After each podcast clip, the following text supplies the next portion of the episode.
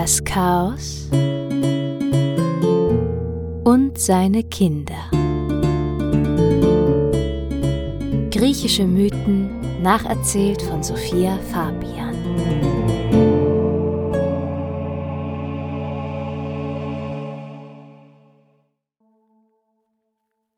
Ein lauer Abend dämmert in einer Stadt in Phrygien, als plötzlich zwei Freunde durch das Stadttor treten.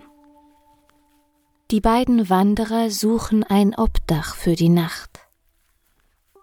Einer der beiden klopft mit seinem Wanderstab an eine Tür nach der anderen, und eine Tür nach der anderen verschließt sich ihnen. Niemand in der Stadt gewährt ihnen Einlass. Nachdem sie so tausend Türen abgeklappert haben, besprechen sie sich. Der größere und ältere der beiden donnert los. Es nützt alles nichts, die Menschen sind schlecht, ich hab's dir doch gesagt. Der jüngere erwidert Gut, du hast gewonnen. Warte, da hinten, erhöht auf dem Hügel da, da ist doch noch ein Haus und die beiden beschließen, es ein letztes Mal zu versuchen. Der Jüngere klopft mit seinem Stab an und die kleine Holztür öffnet sich langsam. Ein klappriger alter Mann öffnet ihnen. Er heißt Philemon, und seine Frau Baukis kommt auch gleich zur Tür geeilt. Sie lassen die Fremden sofort eintreten. Die müssen sich bücken, um durch den kleinen Türrahmen zu passen. Die winzige Stube ist dürftig eingerichtet. Freundlich schwatzend stellen sie den beiden Gästen eine hölzerne Wanne mit Wasser hin, damit sie ein Fußbad nehmen können, richten Matratzen aus Stroh her und tun alles, um es mit dem wenigen, was sie besitzen, ihren Gästen trotzdem gemütlich zu machen. Sie bereiten ein leckeres Essen zu mit frisch geerntetem Kohl aus dem Garten und sogar mit einem Stück Schweinefleisch, das sie extra für eine besondere Gelegenheit aufbewahrt hatten. Es gibt Obst, Datteln, sogar etwas Honig. Sie scheinen ihre gesamte Speisekammer zu leeren. Beim Essen bemerken die Alten dann aber etwas Merkwürdiges.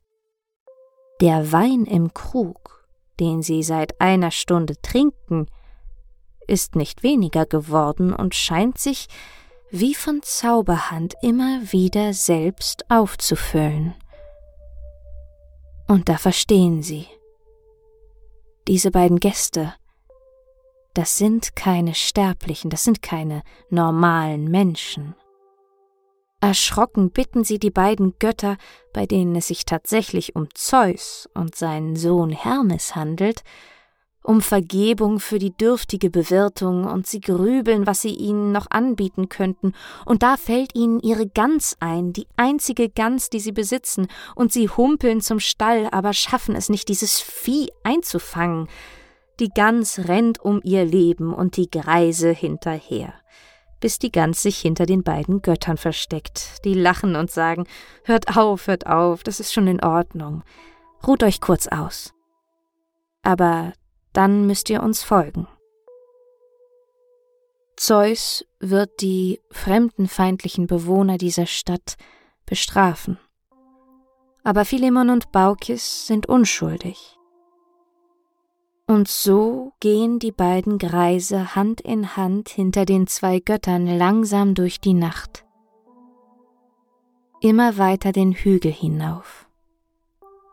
Und irgendwann blicken die beiden Alten ängstlich zurück und sehen, wie die gesamte Stadt unter Wasser steht, nur ihr kleines Häuschen bleibt verschont.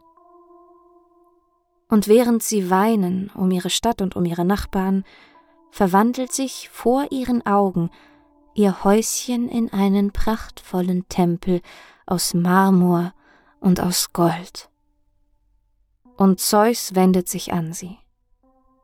Womit können wir eure Gastfreundschaft belohnen? Was wünscht ihr euch? Und Philemon und Baukis denken nach. Sie schauen zu dem wunderschönen Tempel und sagen, wir wollen als eure Priester diesen Tempel pflegen. Und, und sie zögern und schauen sich gegenseitig an. Und wir haben bereits unser ganzes Leben miteinander verbracht und es wäre uns unerträglich, für jeden von uns beiden, den anderen zu überleben. Zeus sagt ja, ich habe verstanden. Und ihre Wünsche werden erfüllt. Und so leben die Greise noch einige Jahre und kümmern sich um den Göttertempel, und eines Tages stehen sie mittlerweile noch gekrümmter und noch schwächer vor den Marmorstufen des Tempels, und Baukis sieht plötzlich ihren Philemon, und Philemon sieht seine Baukis langsam wachsen und Wurzeln schlagen und Knospen treiben und so verwandeln die beiden sich langsam in zwei Bäume, eine Eiche und eine Linde, deren Zweige sich eng miteinander verschlingen. So, hier ist diese kleine Geschichte zu Ende. Die Geschichte von Philemon und Baukis, die für mich fast wie ein Märchen oder eine Geschichte aus der Bibel klingt oder so. Und ich finde sie sehr schön und äh, äh, trotz dieser großen Moral, eine ziemlich deutliche Moral. Also seid brav gastfreundlich. Ja? Und ähm, ich habe es trotzdem, also ich finde es trotzdem eine wunderbare Geschichte und ich habe die einmal ein bisschen umgeschrieben. Es gibt noch zwei weitere sehr bekannte Versionen von dieser Geschichte. Eine von Ovid mal wieder in seinen Metamorphosen und auch bei Gustav Schwab findet man diese Geschichte in seinen Sagen des klassischen Altertums. Und äh, ja, damit ist diese Folge schon vorbei. Sie ist etwas kurz geraten. Ich wollte einfach aufnehmen, ich hatte Lust aufzunehmen und habe dann gedacht, ach, was bringt es jetzt, das noch künstlich zu verlängern? Seid aber versichert, dass ich die nächsten Folgen wieder etwas länger gestalte. Ich bin Sophia. Hiermit bedanke ich mich für eure Aufmerksamkeit. Mögen die Götter mit euch sein.